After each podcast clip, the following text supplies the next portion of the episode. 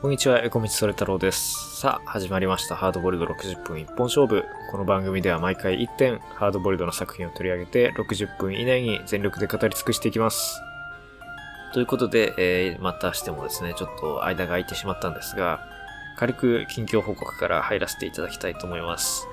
僕の10月の本当にトピックといえば、まあ、ヘルドックスだったなと。本当にヘルドックス沼どっぷりの1ヶ月間だったなと思いますね。この番組でも公開初日に2回連続で、あの、ヘルドックスを見た男の感想みたいな動画上げましたけれども、あれから何回見たんだ？まあ、計8回ぐらい見て、もうものすごいヘルドックスっていう映画にハマって、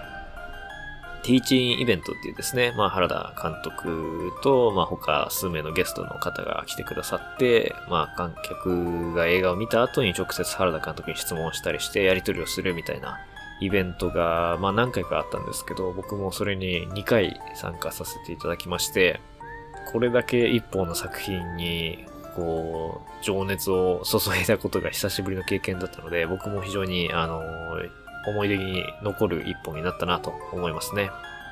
で、意外と、まあ見ていらっしゃらない方は、まあ東映のヤクザ映画なんでしょっていう、まあイメージかもしれないですけど、意外と、あの意外とって言ったらあれですけど、まあ骨太な映画で、まあ、他の映画からの引用とか、まあ、他の著作からの引用とか、結構いろんな引用が散りばめられた、まあ、ある種の哲学的な作品というか、まあ、神話的な作品って言ったらいいのかな。まあ、そういう独特な雰囲気のある映画なので、まあ、それをこう頑張って読み解こうと思って、今、ヘルドックス論を書いてるんですよね。3万字か4万字ぐらい書いたんですけど、全然終わる気配がなくて、今一旦ストップしてるんですけど、まあ、最初の目標としては一冊本にできるぐらいの内容にしようと思って、まあ10万字ぐらいにしようかなと思ったんですけど、このままだと全然それより、まあ多くなってしまうのかなっていう感じがするんですけど、まあ書き終わったらこの番組でもあの、えーお知らせして、まあぜひ、あの、リスナーの方にも読んでいただきたいなっていうふうに思ってますね。まあちょっとこの番組もちょっと更新が少ないっていうのもあって、まあ、あと読み物的なものも、あの、コンテンツをこのチャンネル全体でこうもっと拡充していきたいなっていうのがあって、あの、まあ、1時間たっぷり語ってる番組ではあるんですけど、やっぱりその文字で一冊本、一冊本になるぐらいの分量で、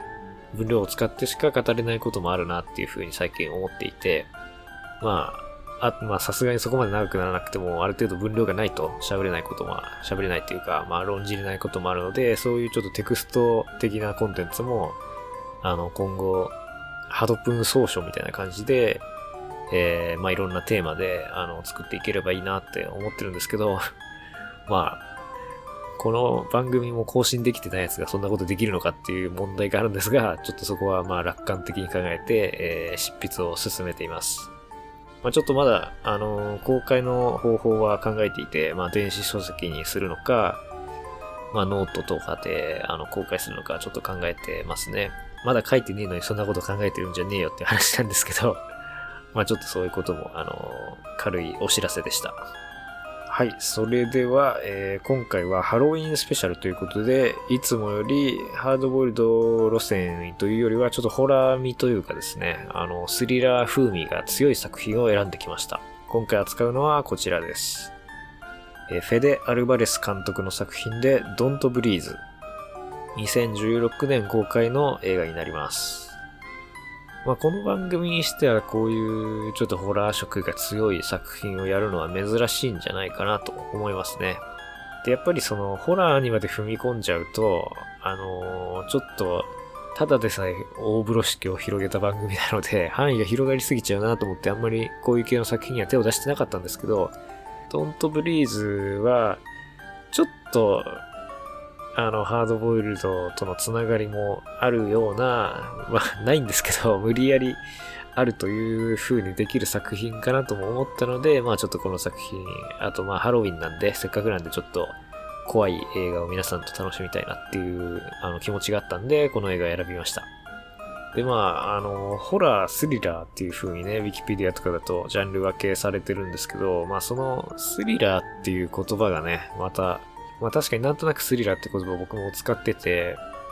あの、幽霊とか、まあ、そのゾンビとか超常的なものじゃない、ちょっとその恐怖色の強い映画に関してスリラーとかって言ったりするのかなっていうなんとなくのイメージがあったんですけど、まあそういうスリラーっていう言葉の意味とかもね、あの結論としてはそんなに意味がない言葉だっていうことがだんだん見えてくるかと思うんですけど、まあなんとなく、あの、いろんな人の定義とか見つつスリラーって何だろうねみたいなこともこう、今回ちょっとあれこれおしゃべりしていけたらいいなって思ってます。はい、まずは簡単なあらすじからいきましょう。えゴーストタウン化が進むデトロイト、次々と街を出ていく若者たちを横目に、ロッキー、アレックス、マネーの3人組は空き巣を繰り返して小金を稼いでいた。養育放棄の親から妹を救うために、ロッキーは最後の大仕事に出る。しかし、3人が忍び込んだ家には、屈強な盲目の退役軍人が待ち受けていた。というような内容で、まあ主人公が3人組で、あの、強盗というか、まあ空き巣ですけど、その留守の家に忍び込んで、えー、現金は盗まないで、まあこれはなんか法律に、あの、なんでしょうね、刑罰が重くなるのを避けて、えー、まあ1万ドルいかない以内のそのあの、物品を盗ん、盗品を盗んで売って、まあ、小金を稼ぐみたいなことをしている3人組が主人公ですね。で、そのうちのロッキーっていう、まあ女性がいるんですけど、まあ彼女が、あの、まああまり家庭環境が良くなくて、まあ母親からその養育放棄というか、まああの、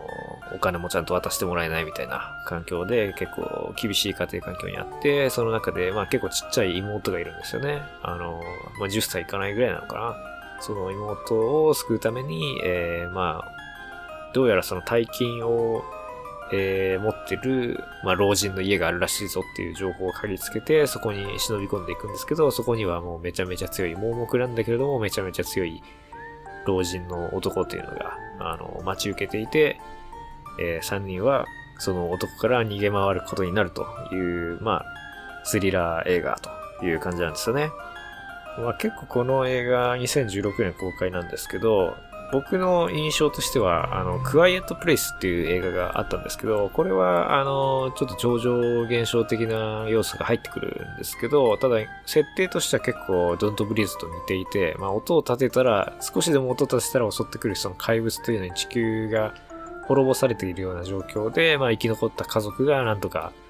こう、音を立てないで生活していくみたいな、そういう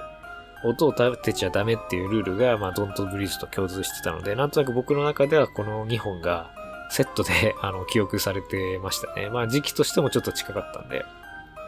で、クワイエットプレイスもドントブリーズも2本とも結構評判が当時良かったんですよね。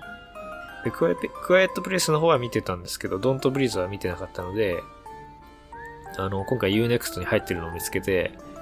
あ、そういえば、ドントブリーあったなって。で、結構知り合いの人からも面白いよって、あの、言われたりして、あ、そうなんだと思ってて。で、今回この機会に、えー、見てみたっていう感じで、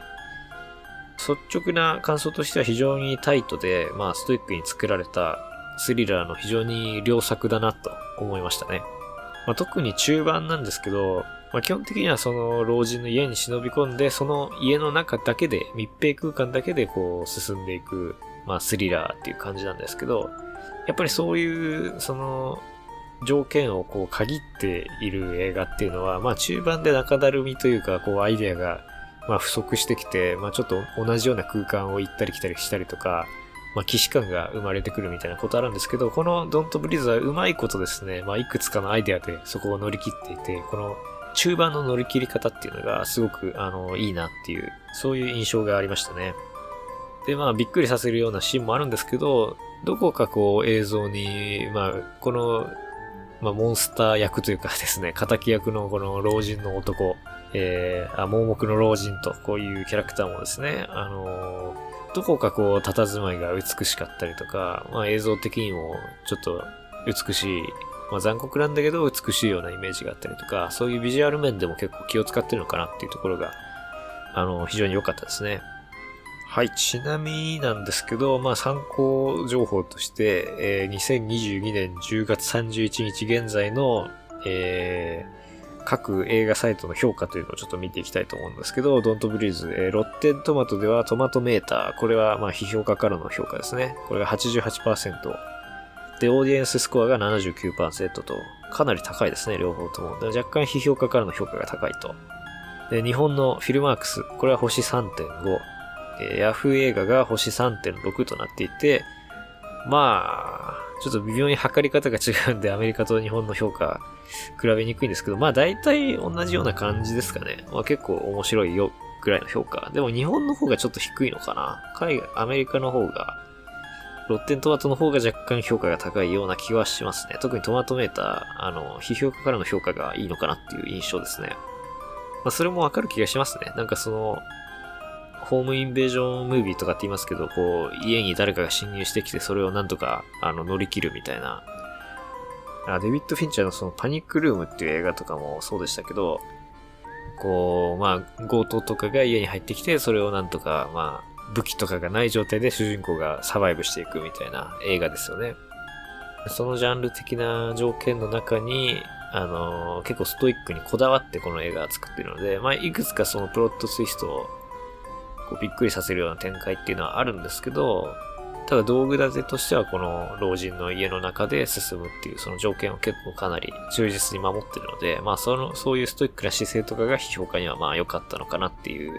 勝手な推測です。ちなみにこのドントブリーズには2作目、ドントブリーズ2っていうのがありまして、これは2021年の映画なんですが、えー、監督が変わりまして、ロド・サヤゲス監督。ただ、脚本がフェデ・アルバレスで、えー、まあ、ドントブリーズ1の監督が脚本家として続投という形になっています。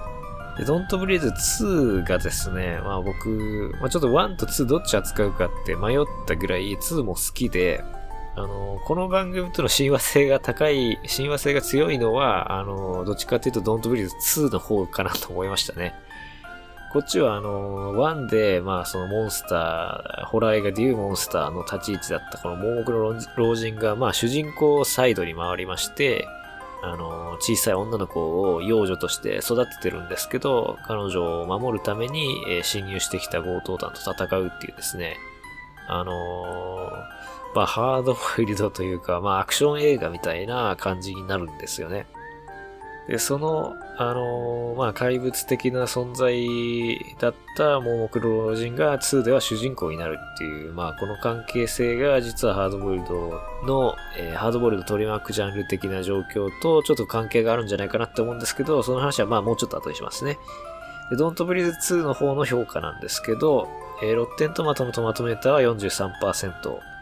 オーディエンススコアは85%となっていて、結構ガクッと2の評価が落ちましたね。その批評家の方で。で、これも結構面白いんですけど、で、オーディエンススコアは若干、あの、ドントブリーズ1よりも高いという感じになっていて、えー、まあこの批評家とそのオーディエンススコアのズレ、これがまあロッテントマトの、まあ見てて面白いところなんですけど、ロッテントマトはまあ結構辛口批評みたいなところでそのサイト全体で押してるところもあって、あの批評家の方もなんか、あえて辛口にしてるようなところもあるので、そのあんまり信頼度っていうところではどうなのかなとは思うんですけど、まあでも、2がちょっとその批評書きが悪いっていうのは、まあなんとなくわかる気がしますよね。やっぱそのドントブリーズ1の受けてたそのストイックな、まあ音を立てちゃダメっていうルール立てと、その限定された家の中で進むっていうそのルールの、まあその2本二つのルールを両方ともまあ割と破ってるんで、まあ音立てちゃダメっていうのはまあ踏襲してるんですけど、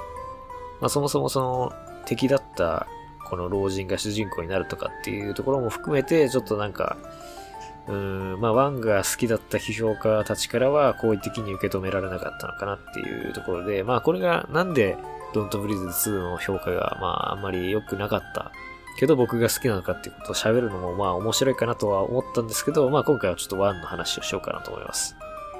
ヤフー映画では星3.4、フィルマークスでは星3.4っていう感じで、まああんまり1と変わんないかなっていう感じですね。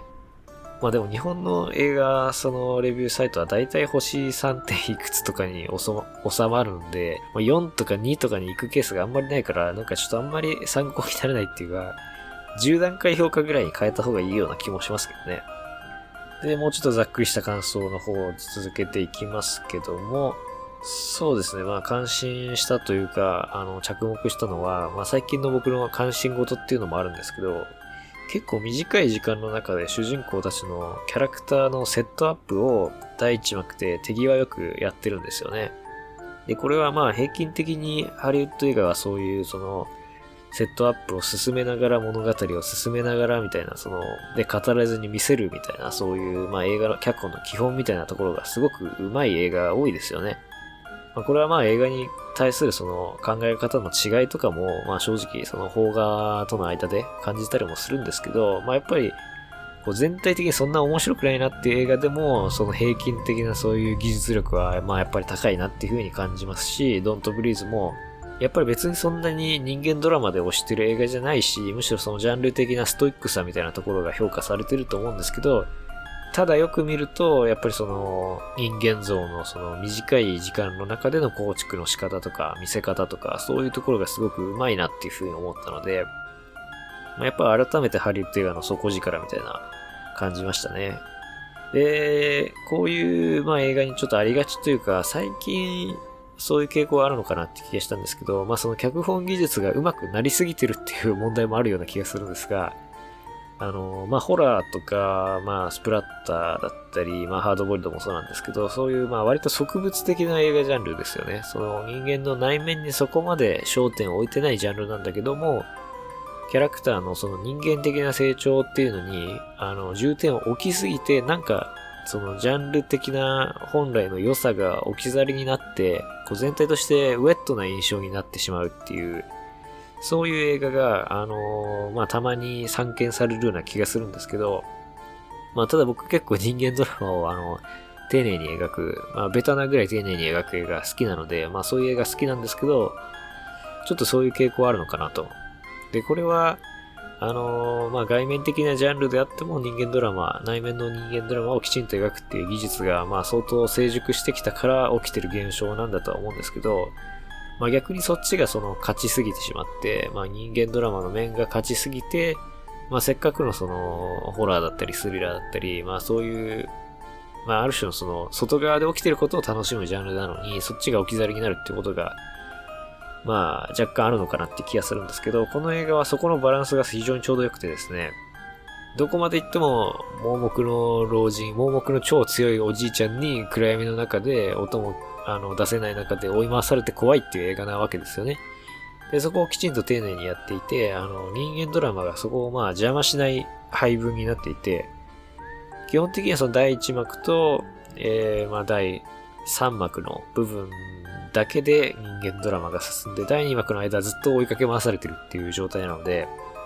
でもちゃんとキャラクターのその変化っていうのが、まあよく見るとわかるようになっているっていうのが、まあ、ドントブリーズの、あの、非常にこう、つつましいというか、あの、まあ自分たちのその持ち味をよくわかっているけど、あの、ちゃんと、その、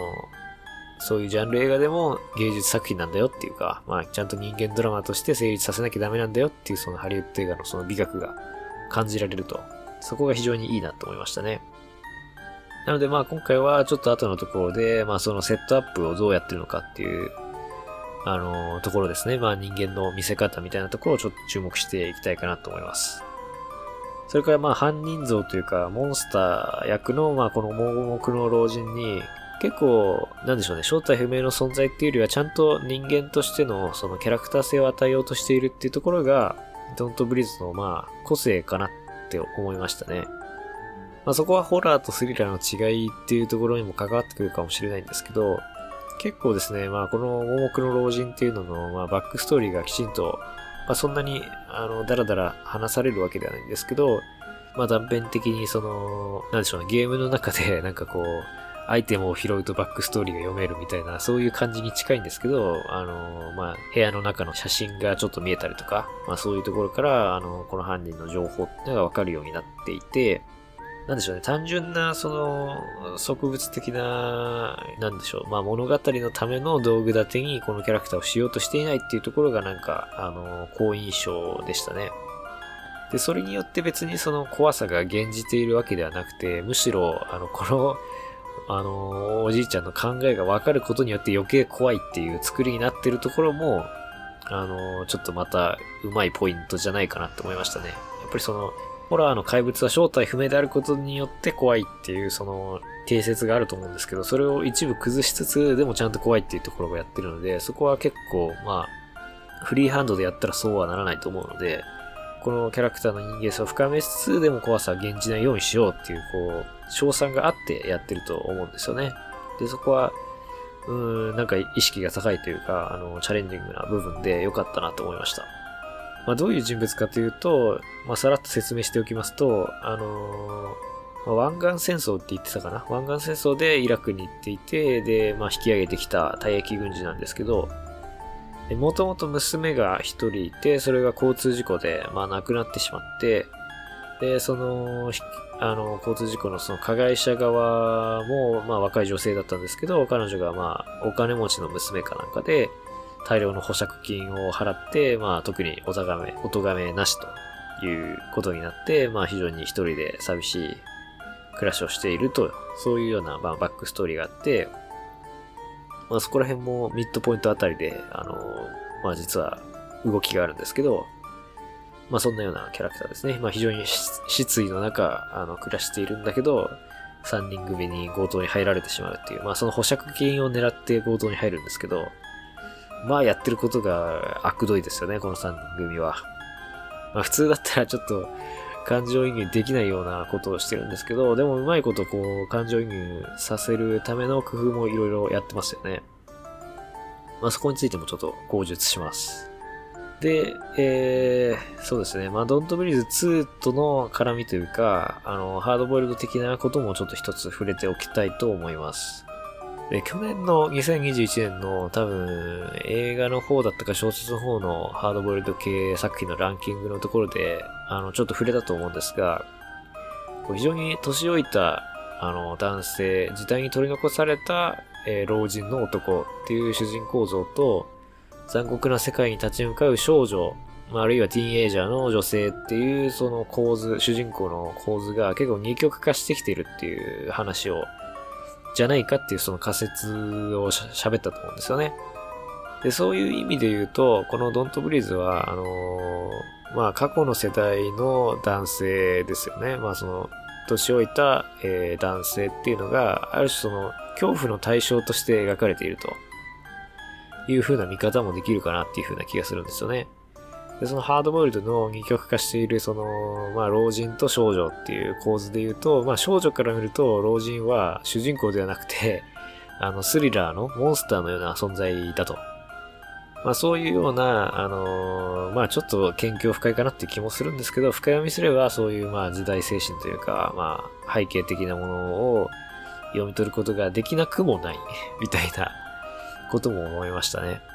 で、それを証拠にと言ったらあれですけど、ドントブリーズ2がですね、まあその老人が主人公に転じるっていうのも、その視点がまあ裏表の関係にあるというか、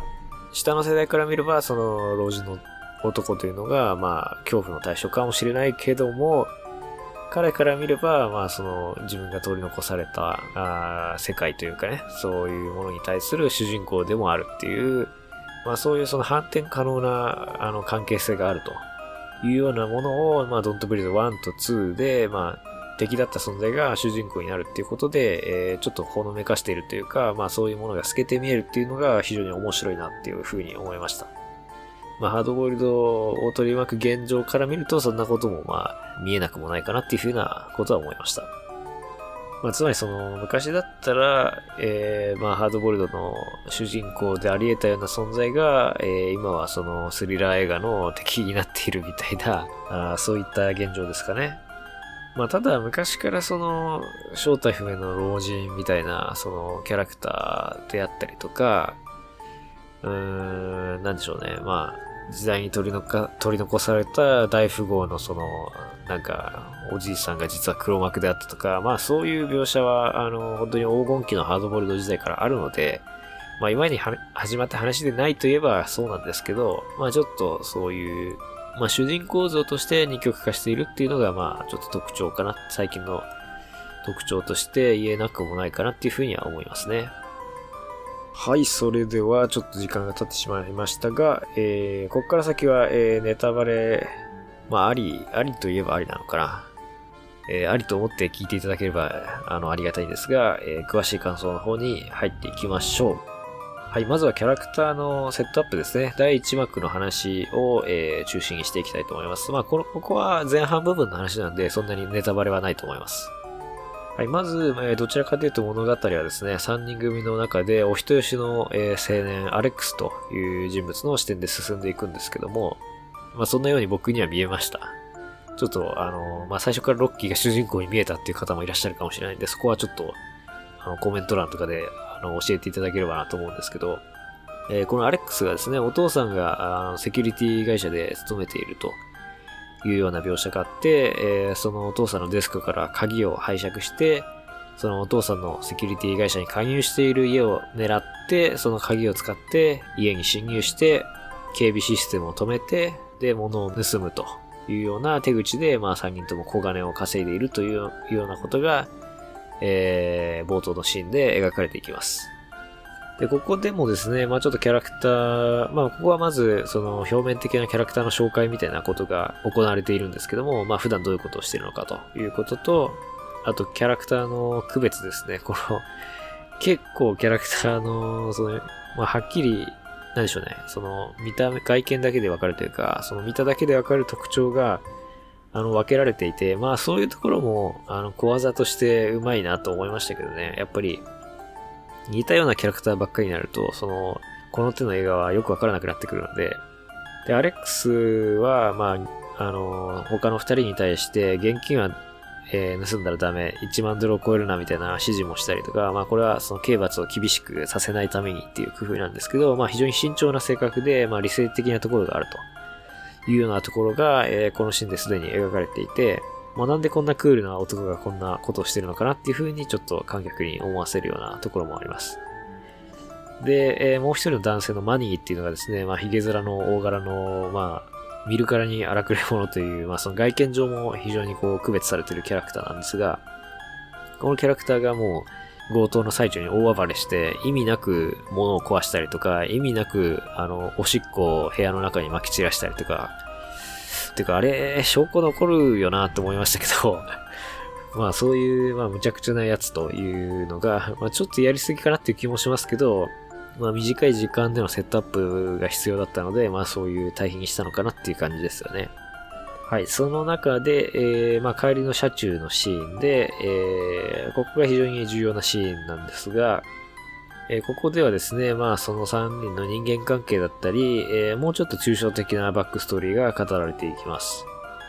ここで3人がどういう会話をするかというと、まあ、あの、仲間たちがどんどんデトロイトの街を離れていってるというような話がされていて、まあ、実際デトロイトはまあ一回経済が破綻してゴーストタウン化が、まあ、今ちょっとどうなってるのかわかんないですけど、進んだりとかっていうことがあったんで、そういった社会的背景をまあここは下敷きにしていますね。で、えー、ロッキーですね。この3人の中の、えー、女性が、まあ、私もお金が貯まればすぐ出ていくわ、こんな街というようなことを言っています。で、アレックスがそれを聞いて、えー、まあ、見るからにしょんぼりしていて、あなたも来るっていうふうに聞かあの聞かれるんですけど、まあ、ここはちょっとロッキーは、まあ、微妙なニュアンスで、ロッキーはアレックスに気があるのかないのかみたいな、その微妙なニュアンスですね。で、アレックスはどう考えてもロッキーに、まあ、惚れているというか、気があるんだろうなというのが、あの、そのやりとりでわかります。わかりますって言ってるんですけど、なんでわかるんでしょうね。これね、不思議ですよね。別に、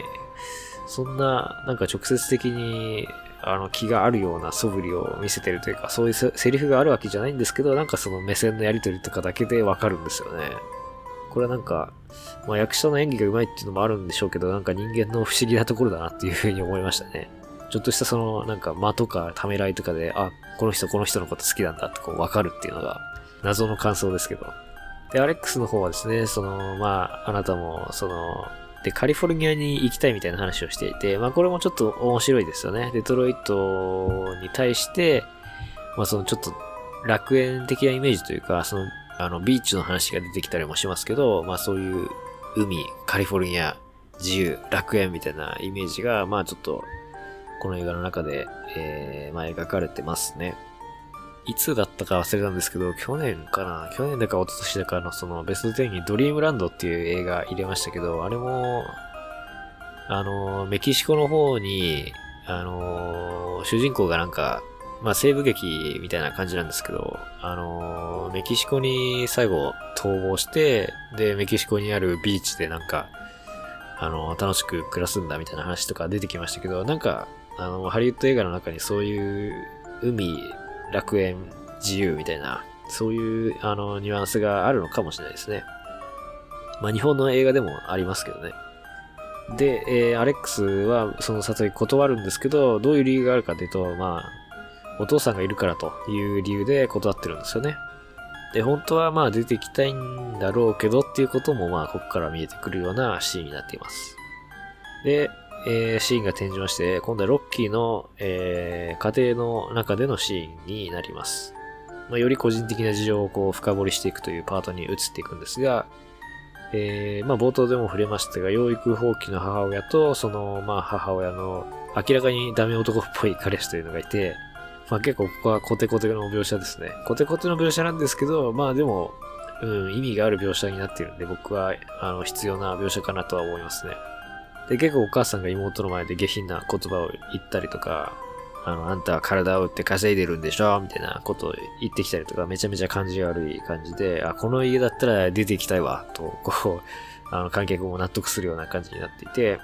で、妹がちっちゃくてね、非常に可愛くて、あのまあそういうお母さんなんで、まあそのお母さんから遠ざけるためになんでしょうね。あの、ちょっと散歩に行くわよ、みたいな感じでお姉ちゃんが言って、私ビーチに行きたい、みたいなこと言うんですよね、妹が。で、デトロイトにはビーチないでしょって言うんですけど、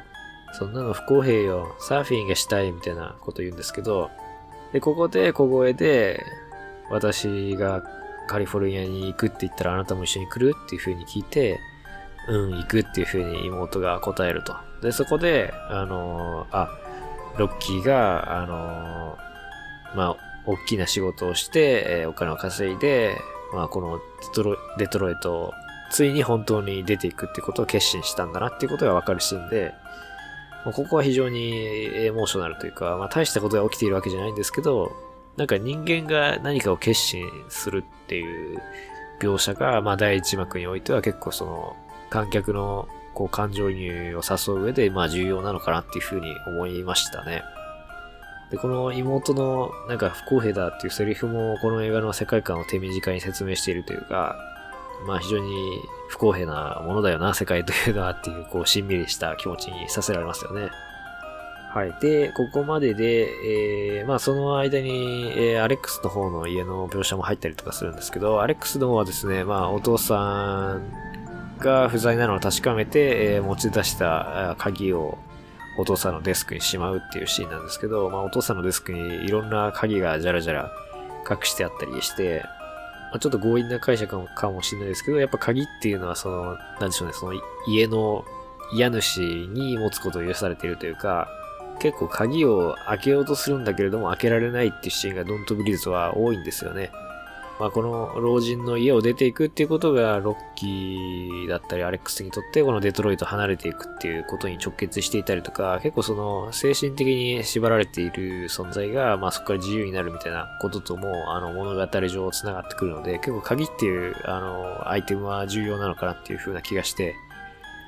でそのお父さんの鍵をこっそり持ち出して、で、それを自分から戻していくっていうところが、まあちょっとアレックスのその、ある種お父さんから、あの自分から支配されに行っているというか、まだ自由になれていないっていうところをこう、ちょっと表しているような気もしましたね。で、両方ともですね、アレックスもロッキーも、あの、どちらも他人のために行動しているっていうところが、まあ結構ストーリー上重要かなという気がしました。で、アレックスは結局、ロッキーからですね、後々そのテクストメッセージで、まあ妹のために最後に一緒に仕事をしてくれないって頼まれて、えー、まあ、しぶしぶ仕事をすることになるんですけども、で、3人で結局その、まあ、例の、あの、老人の家に入っていくときに、その、チンピラの方の、あ、マネーですね。マネーって、あだ名、どうなのって思いますけど、よくあるんですかね。フロイド・メイウェザーの、あの、ニックネームとしてしか知らないですけど、僕は、あの、ボクシングのめちゃめちゃ強いチャンピオンですね。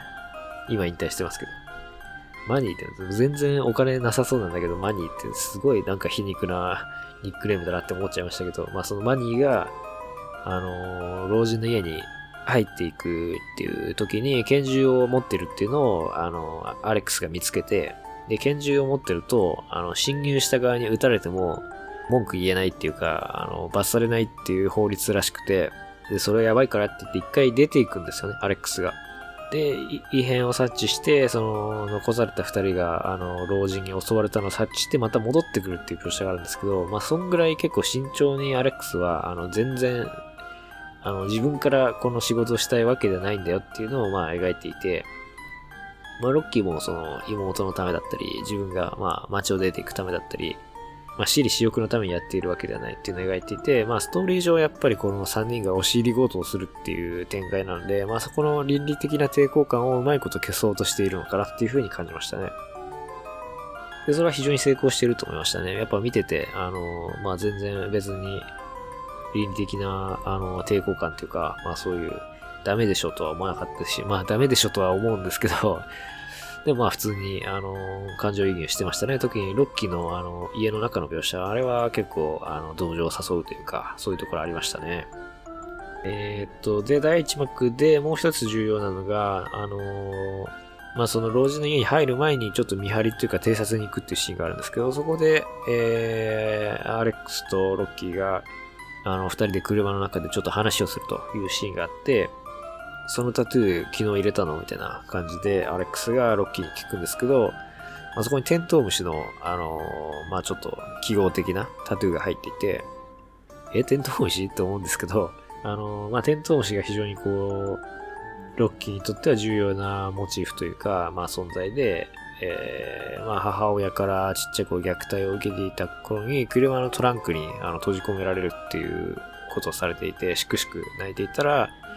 そのトランクの鍵穴からテントウムシが入ってきて、なんかすごく、あの、テントウムシが一緒にくれて、一緒にいてくれてるっていう風に感じて、あの、心が楽になったと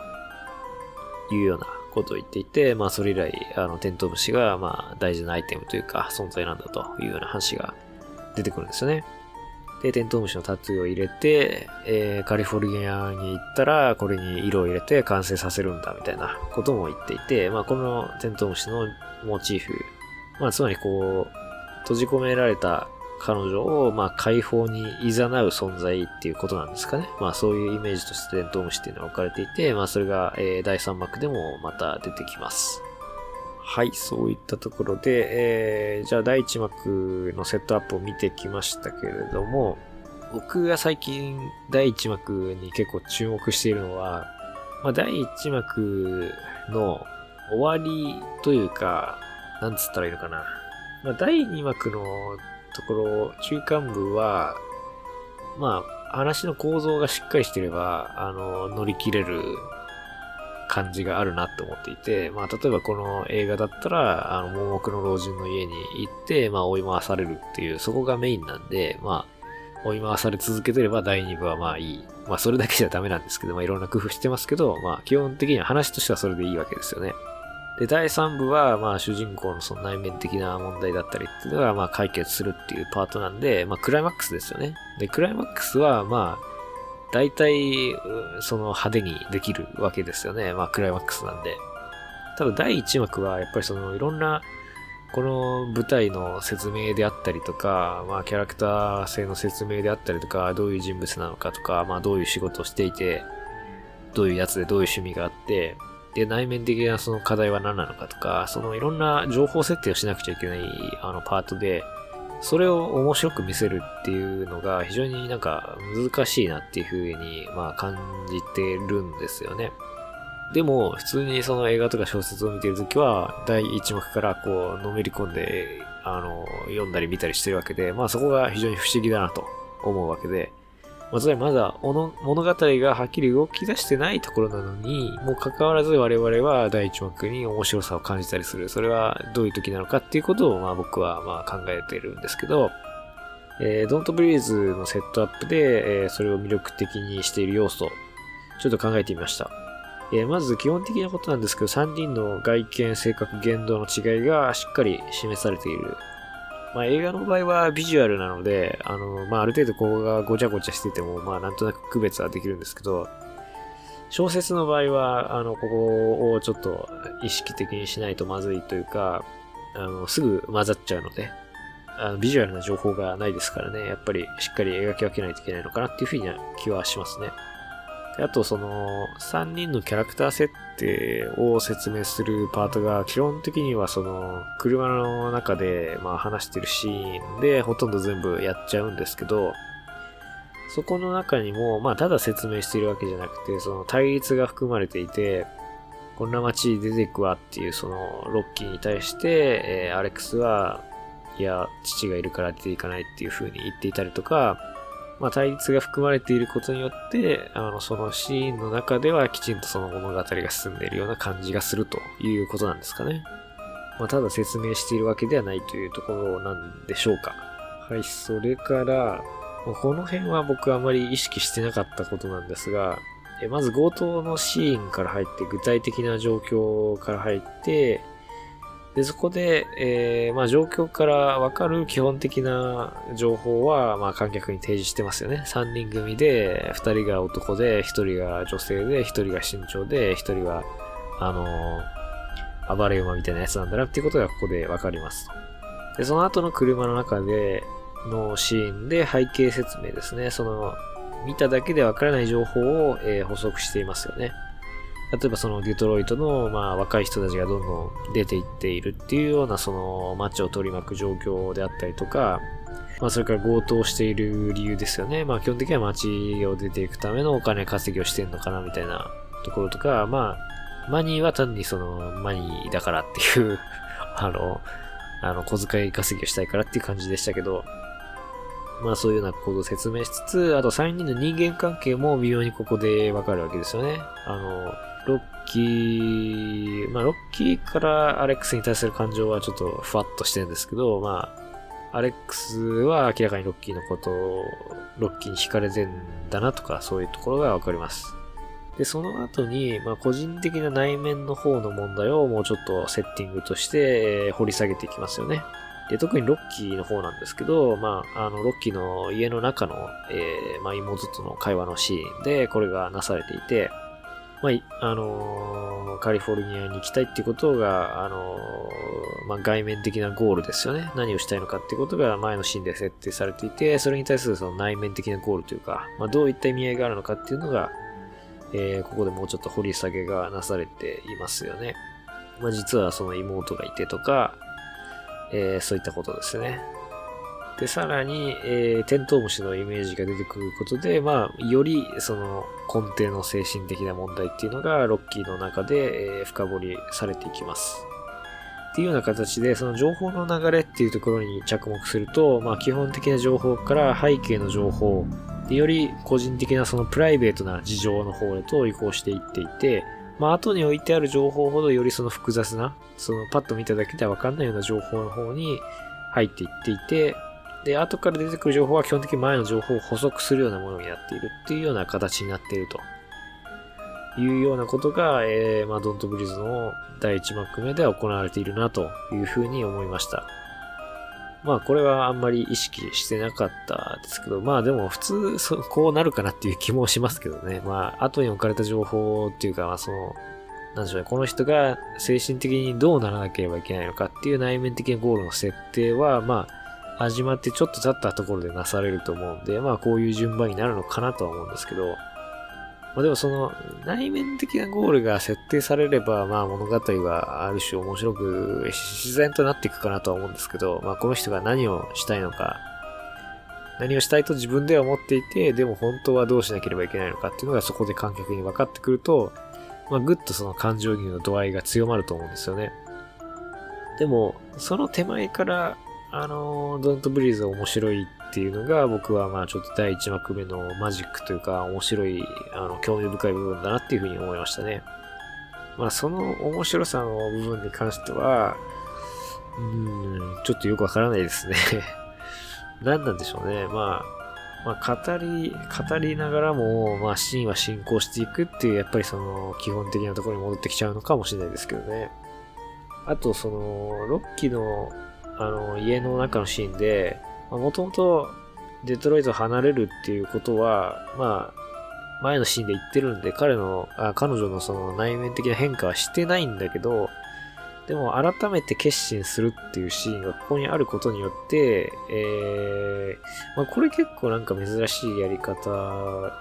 だなっていう気がしました。まあ僕が意識してないだけでこういうやり方をしてる物語はいっぱいあるのかもしれないですけど、あの、これがあるのとないのとでは全然違う気がしましたね。例えばその、車中の3人組のシーンだけで、まあデトロイト離れたいって、ロッキーが言ってるっていう情報だけでも一応物語としては進むんだけど、その後で、そのロッキーが自分で、あの、妹のために離れようって決心するっていう瞬間が描かれていることによって、非常にこう、強い感情移入が生まれると思うんですよね。で、これ結構に、なんでしょう、システマチックに考えると、その内面的な変化としてはあんまりないんで、こう出てこないようなシーンな気もするんですけど、まあもともとそう思ってたけど、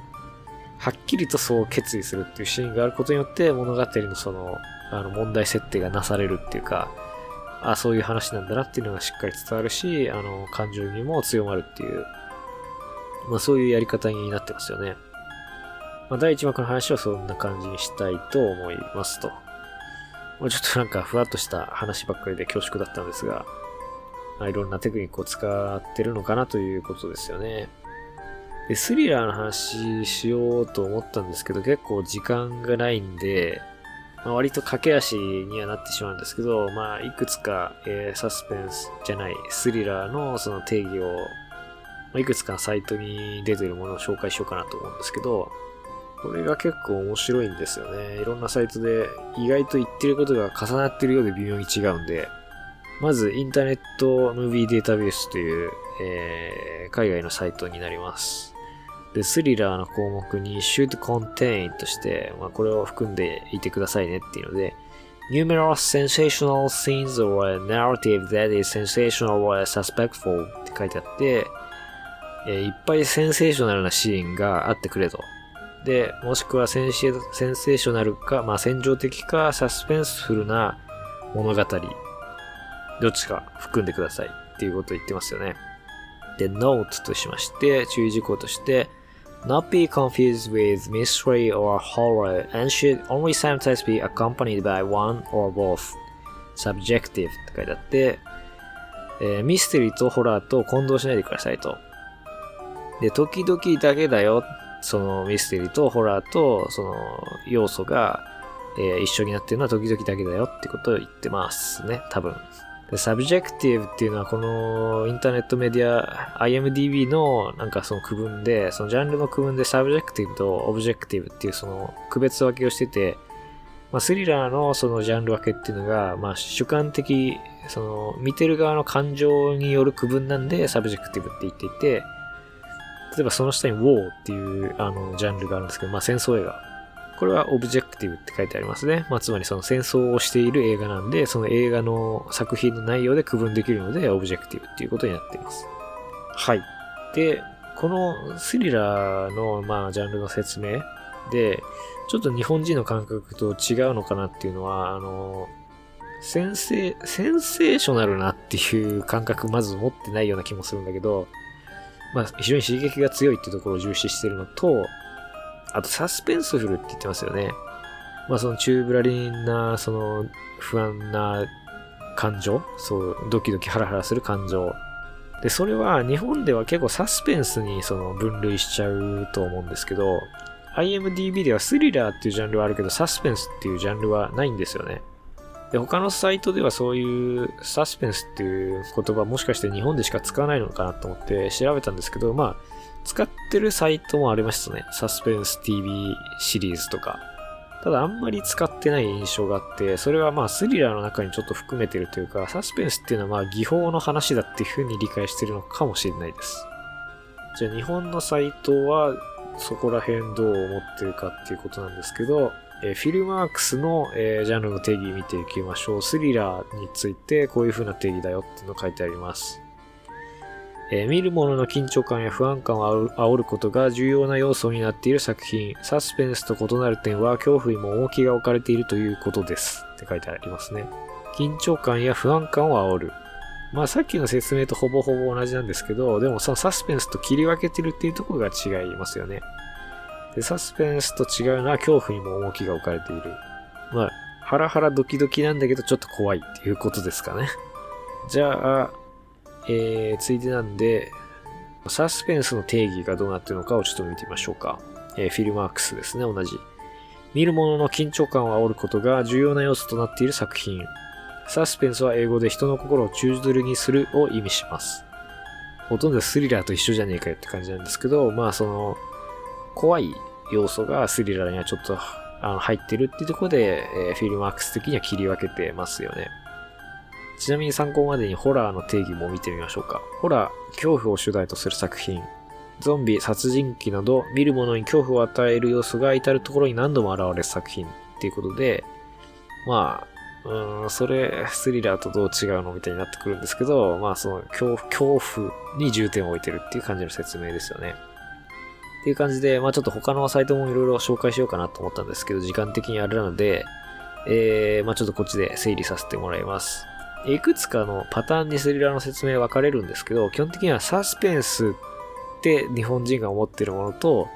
同じものだよっていう風にしてる派と、サスペンスとはちょっと違うんだよってしてる派に分かれると思います。で、サスペンスと違うんだよっていうしてる派はどう違うかっていうと、まあ、フィルマークスは、あの、ホラーの要素をそこの説明として加えてるんですけど、まあ、恐怖感っていう要素がある、あるんですけど、ただそれを入れるとホラーとの区別が今度ははっきりしなくなる。で、他のサイトでは、えー、サスペンスとちょっと違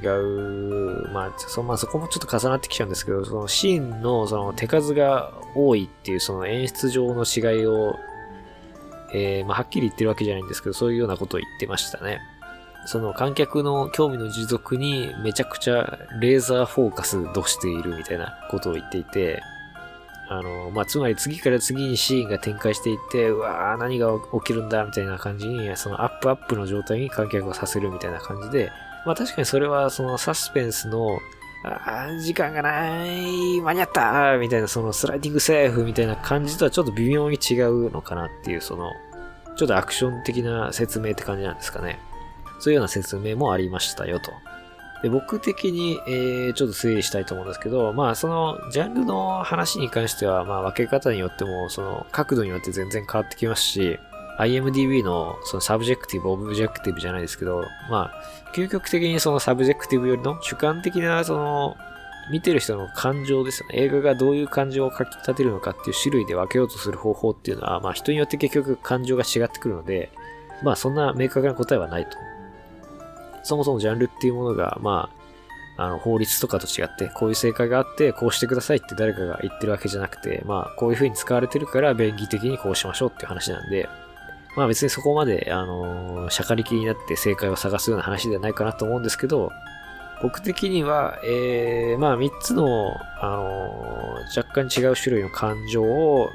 えー、その配分を言い表そうとして、えー、まあスリラーとかサスペンスっていうジャンルの言葉があるのかなって気がします。で、その3つっていうのは恐怖、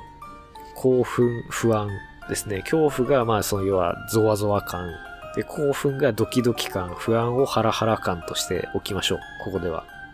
で、興奮と不安どう違うのって、まあ、この、まあ、不安な状態の時はドキドキしてますし、あの、興奮してる時はハラハラしてるっていうのもあるんで、まあ、重なってきちゃうんですけど、あの、要はその、不安な状態っていうのは、あの、まあ、この後どうなるのっていうところとか、あの、主人公がタイムリミットに間に合うの？とか、その、A 地点から B 地点に行くまでの間で引き伸ばされてる時の感情ですね。まあ普通にサスペンスっていう時のやつですね。で、興奮はもうちょっと広い感情なのかなって思ってて、そういう引き伸ばしでもまあ興奮は生まれるけど、あの次から次へと敵が襲ってくるとか、そういう結構即物的なやつでも生まれるので、まあそういう excitement ですよね。まあ IMDB がセンセーショナルなみたいな言ってたのと、あの、同じような意味合いとして興奮っていうのをちょっと入れてみました。で、この間のバランスでサスペンス、スリラー、ホラーって使い分けようとしてるんじゃないかなって思うんですけど、で、ホラーはまあ、その恐怖に重点を置いてますよね。で、その中に、まあ、時々、その、そのジャンプスクエア的な興奮みたいなのも入れるかなっていう。で、サスペンスは、その、A 地点から B 地点の間の中間状態で、ああ、どうなっちゃうのっていうその観客をその不安定な状態にするから、まあ不安っていう感情が一番重点にあるけど、その演出のやり方次第ではそこに恐怖も入ってきたりとか、まあドキドキするっていうその興奮、 excitement も入ってくるんで、まあその3つの要素が入ってますけど、基本的にはその不安が、あの重点を、あ不安に重点を置いてる言い方なのかなって思いますね。で、その中でスリラーは何なのかっていうと、まあそのサスペンスとホラーの間なんじゃないですかね。その恐怖メインとも言えないし、単にその不安なハラハラメインとも言えない。で、アクション的なその興奮の要素も入ってきたりとかしている、そういうまあ中間的なものに対して、えどれともつかないものに対して結構日本ではですけど、まあスリラーっていうジャンル分けを振り分けようとしてるのかなっていう印象ですね。まあ、ホラーというにはアクション寄りで、サスペンスというにはちょっと恐怖感が強いみたいなノリで使っている中間的なジャンルになるのかなという印象です。はい。まあ一応、まあスリラーっていうものに関してちょっと考えてみましたというような、まあちょっとおまけ的な話になってしまいましたが、えー、まあちょっと時間的にあれですね、ドントブリーズ2の話はまあできなかったですけど、今回は、えー、この辺りで失礼したいと思います。ご清聴ありがとうございました。次回はまた普通のハードボイルドに戻ると思います。